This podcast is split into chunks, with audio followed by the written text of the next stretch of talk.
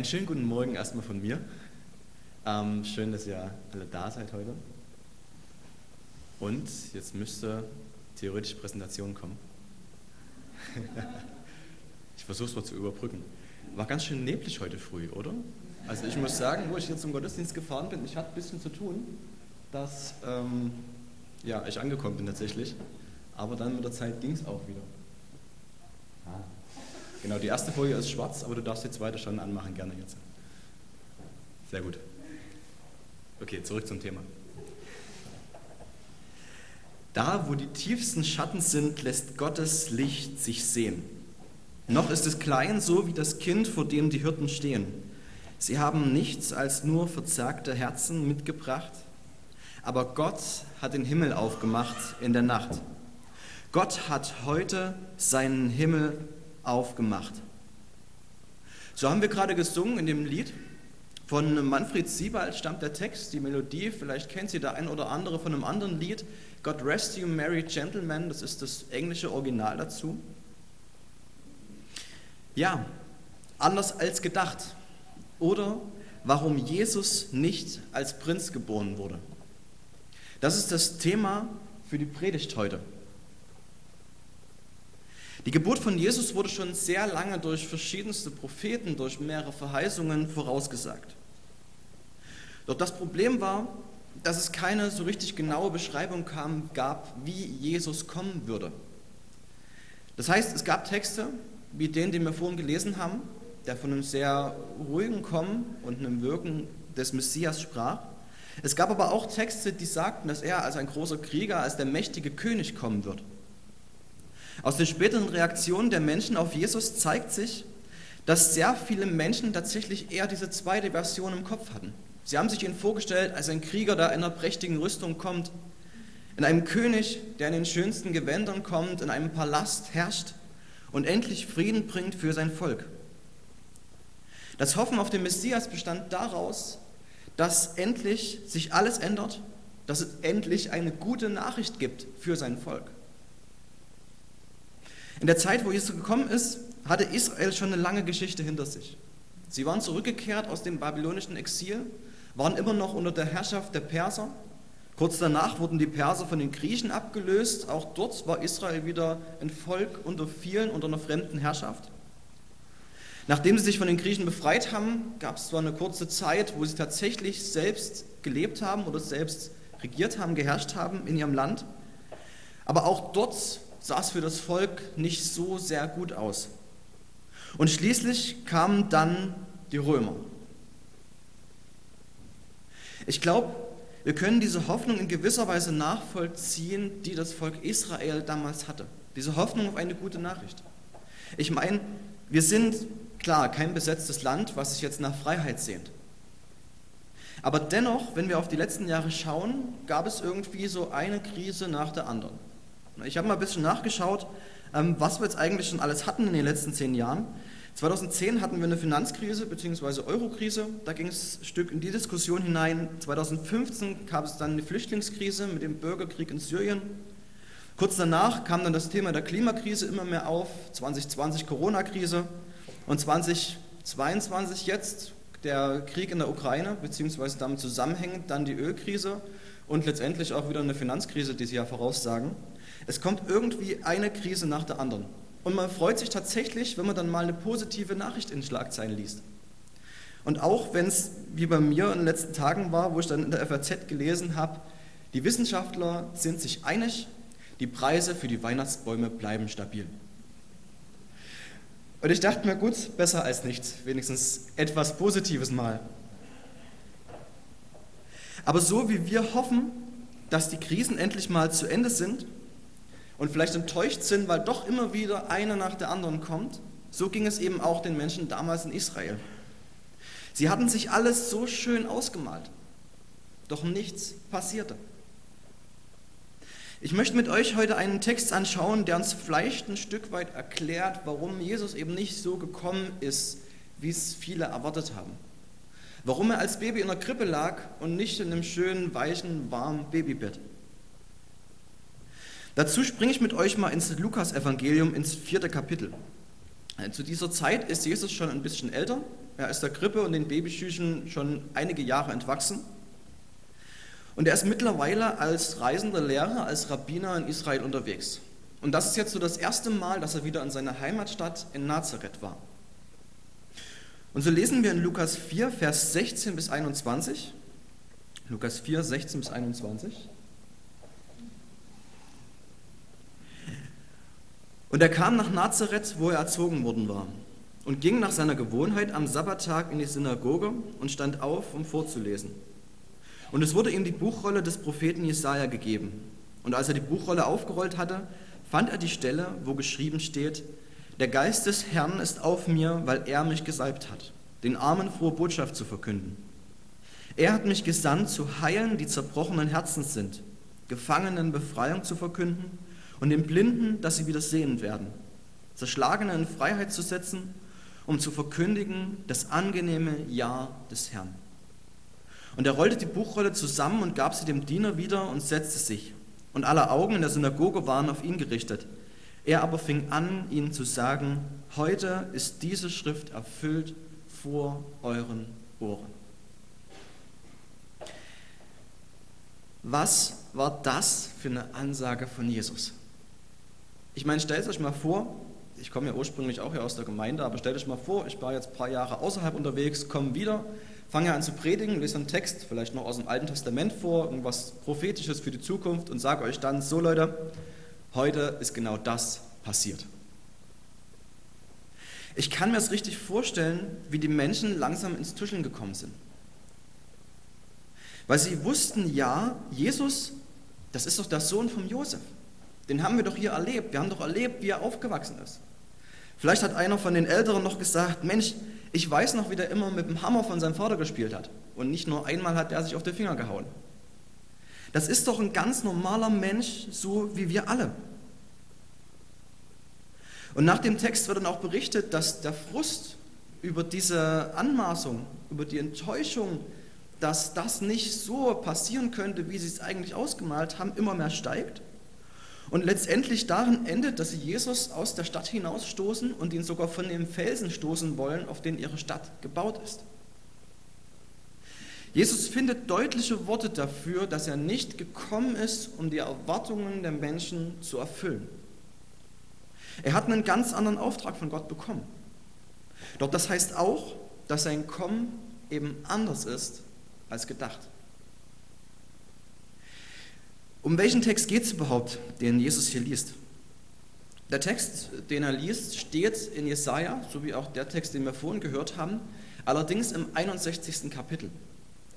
Das Buch des Propheten Jesaja ist sehr spannend zu lesen, denn in kaum einem anderen gibt es mehr Prophezeiungen und Verheißungen von dem Kommen Jesu.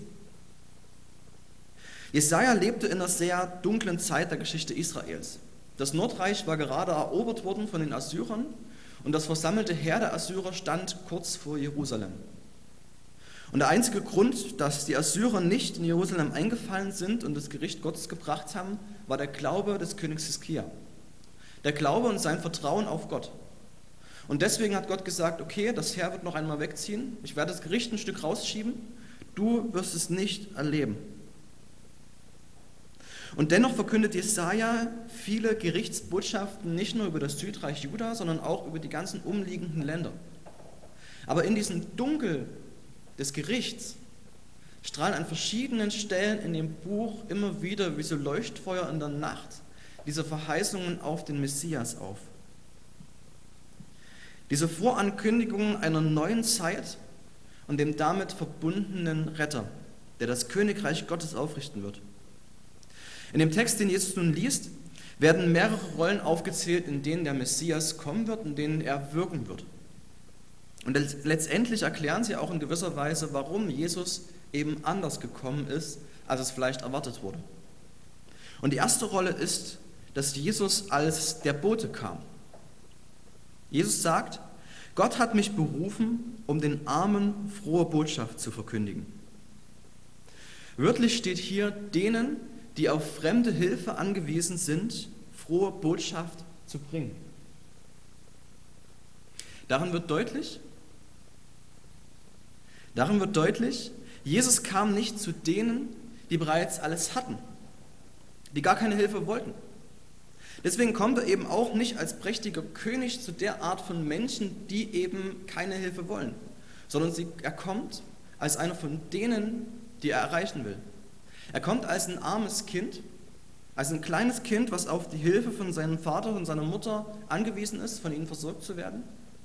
Und er kommt auch in, ich sage mal, die untere Mittelschicht.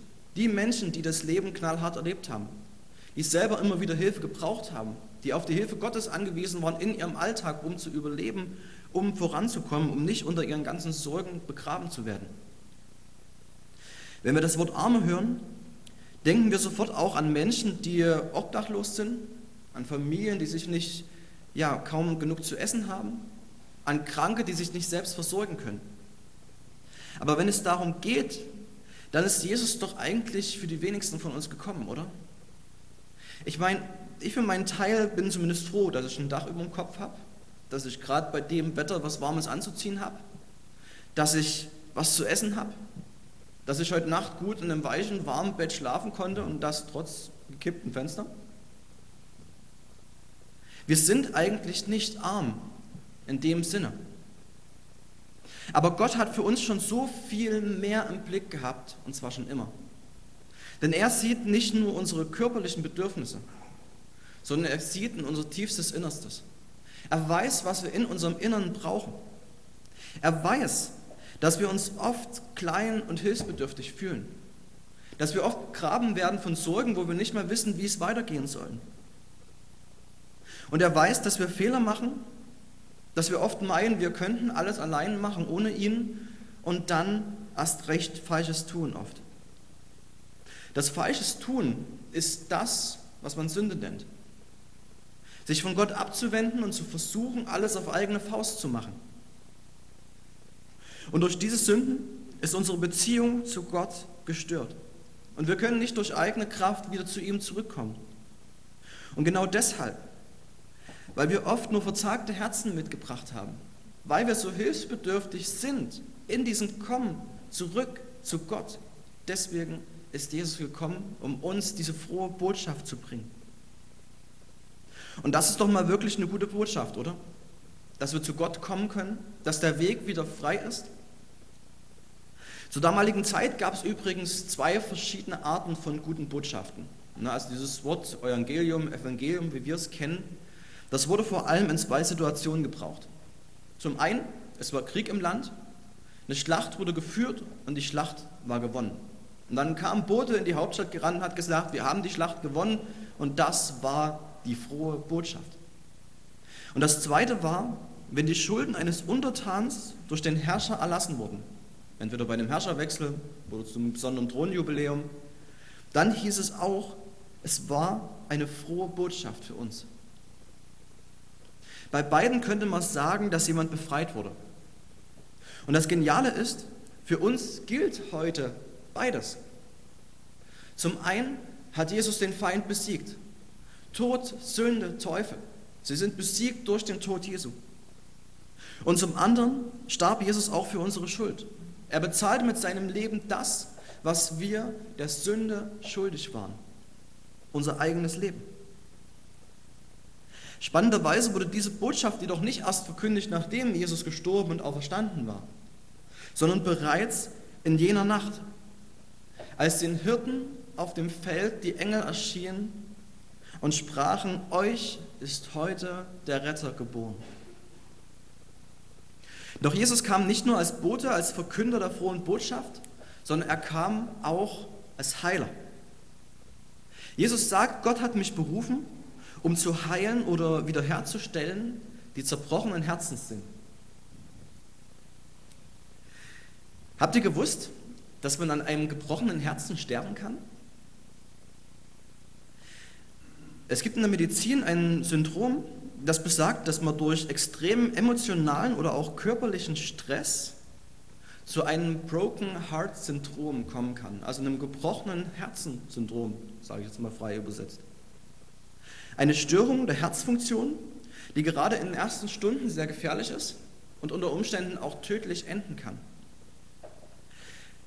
Aber was letztendlich die Ursache dafür ist, da ist man sich immer noch unsicher, man weiß es nicht so richtig, was da dazu führt. Aber es ist auf jeden Fall eine Tatsache, dass wenn man sagt, jemand ist an einem gebrochenen Herzen gestorben, dass es gar nicht mal so weit hergeholt ist. Jesus spricht ja von den zerbrochenen und zerschlagenen Herzen. Was Jesus hier meint, ist allerdings nicht dieses medizinische Bild, was wir kennen von dem Syndrom oder auch so. Wisst ihr, ich glaube, Gott zerreißt es selbst, das Herz, wenn wir leiden. So wie es einem Vater oder einer Mutter das Herz zerreißt, wenn es sieht, wenn sie sehen, wohin die Entscheidung ihres Kindes führen wird oder wohin sie geführt hat. Häufig fügen wir uns selbst und anderen Leid zu. Und meist passiert das dann durch Sünden, durch Betrug, durch Lüge, durch Diebstahl. Gott sieht all den Schmerz, der dadurch passiert, und er fühlt mit. Nur das Problem ist, er kann es nicht einfach so mit einem Handschlag wegwischen. Weil letztendlich ist es wie eine Wunde, die am Körper ist. Die verschwindet auch nicht einfach. Sie braucht Zeit, um zu heilen. Sie muss vielleicht nochmal geöffnet werden, damit sie gesund heilen kann. Und letztendlich kann es auch sein, je nachdem, wie tief die Wunde war, es bleibt am Ende eine Narbe. Aber Jesus kümmert sich darum. Wir können uns nicht selbst heilen. Die Wunden, die wir in bestimmten Situationen uns zugefügt wurden oder die wir anderen zugefügt haben. Aber all das dürfen wir Jesus bringen. Wenn wir in die Evangelien schauen, lesen wir oft davon, dass Jesus auch körperlich Menschen geheilt hat. Doch eines fällt dabei auf. Das Erste, was er in fast jeder Situation macht, ist ihnen zu begegnen und ihnen zu sagen, deine Sünden sind dir vergeben. Das Erste, was Jesus macht, ist die Beziehung zu Gott zu bereinigen. Und vielleicht habt ihr es schon mal selbst erlebt, wie befreiend das sein kann, wenn man von einem anderen Vergebung zugesprochen bekommt. Manchmal zerreißt es einem fast selbst das Herz wenn man mal genau hinschaut, wie sehr man einen anderen verletzt hat, durch das, was man getan hat, durch das, was man gesagt hat. Und genau darum geht es auch, wenn wir die Beziehung zu Jesus suchen. Es geht darum, zu schauen, wo man falsche Dinge getan hat, wo man gesündigt hat, wo man andere Menschen verletzt hat. Weil sich Gott wünscht, dass wir nicht abstumpfen, dass es uns nicht egal wird, was wir hier tun. Er möchte, dass wir ein zerbrochenes Herz darüber haben, was schiefgelaufen ist. Dass es uns selbst innerlich berührt. Gott sagt selbst zu seinem Volk, ich will ihre Herzen brechen, damit sie begreifen, dass sie mich brauchen. Ihre Herzen sollen gebrochen werden über die Schuld, über das, was sie von mir trennt. Aber wir sind eben auch mit diesem Zerbruch nicht allein. Wir dürfen ihn Jesus bringen und er will es heilen. Und auch das zeigt sich in der Geburt Jesu. Er kommt nicht in den Königssaal von Herodes, der keinen anderen König neben sich haben will, sondern seine eigene Macht ausüben. Er kommt nicht zu den Weisen im Morgenland, zumindest nicht direkt zu ihnen, die ja auch schon eine Meinung sind, alles zu wissen und keine Heilung notwendig haben, sondern er kommt zu Maria und zu Josef, die bereit sind, ihre Herzen für Gott zu öffnen die bereit sind, diese zerbrochenen Herzen über das Elend in der Welt zu haben. Sie müssen dabei nichts super Spezielles mitbringen. Sicher gab es genug Momente, wo sie gemerkt haben, oh, jetzt kommen wir nicht weiter mit dem, was wir wissen, mit dem, was wir können. Aber sie haben ihre Sorge vor Gott gebracht und er hat sie versorgt. Jesus kam als Verkünder, als Bote und er kam als Heiler.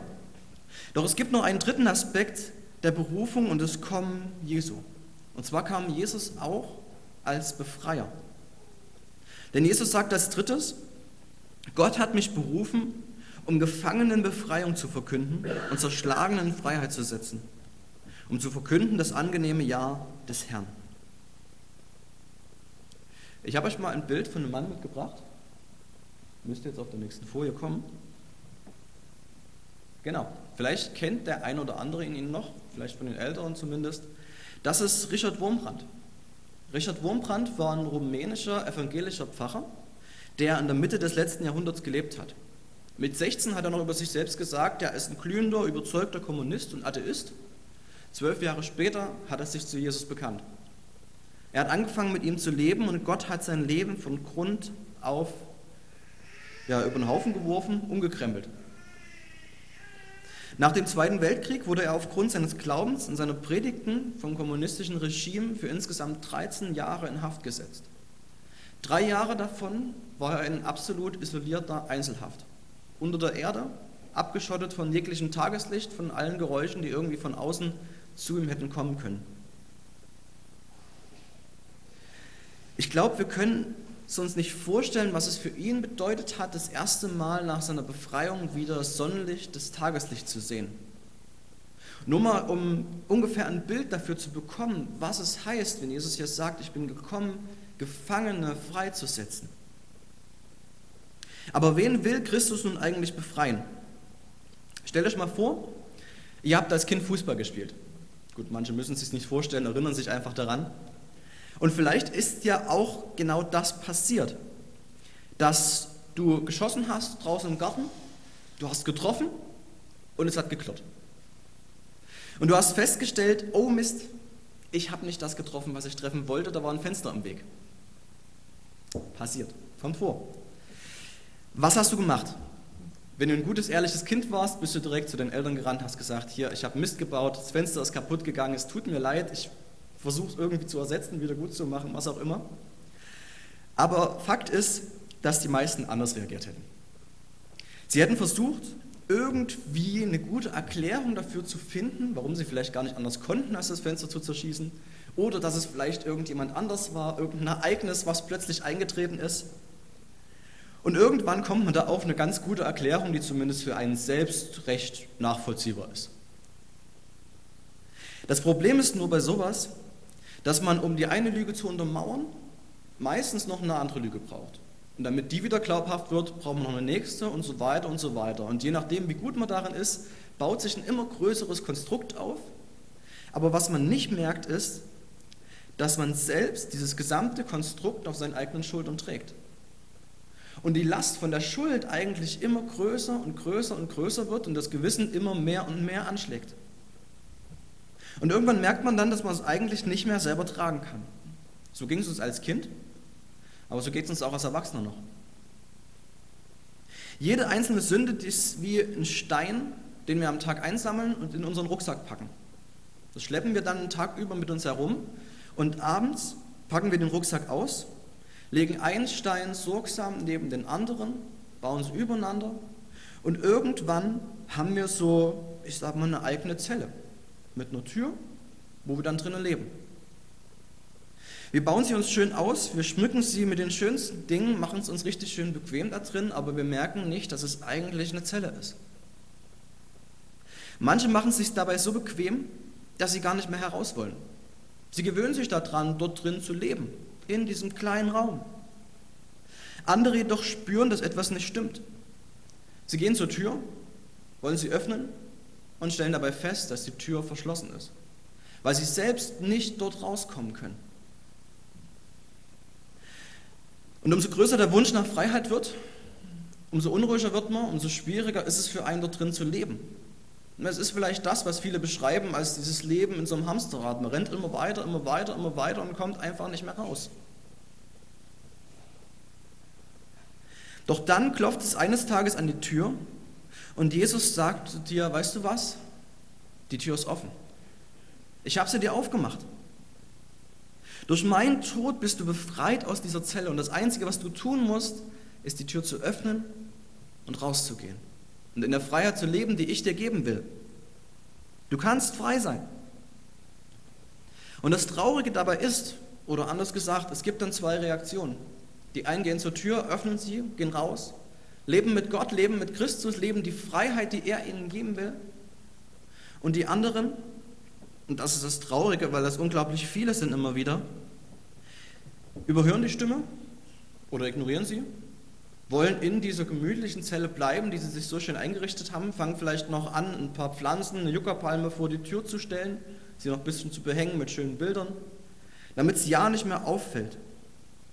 Und umso schwerer wird es dann, diese Menschen zu erreichen, sie rauszuholen, rauszurufen aus dieser Zelle und ihnen zu zeigen, hey, es gibt einen Weg, es gibt eine Tür.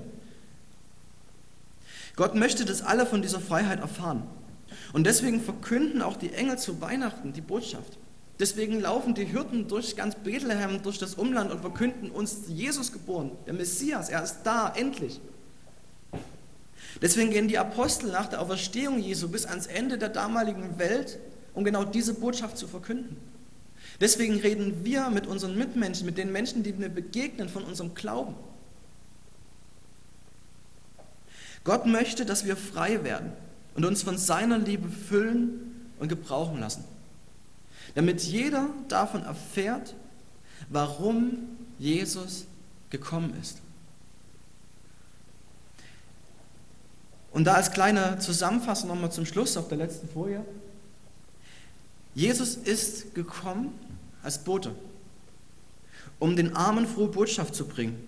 Eine Botschaft, die für jeden von uns gilt, weil Jesus weiß, was wir brauchen. Und Jesus ist gekommen als Heiler, zu heilen, die zerbrochenen Herzens sind. Jesus möchte uns von der Last, von Schuld, von alten Verletzungen befreien und unsere Herzen wieder ganz machen.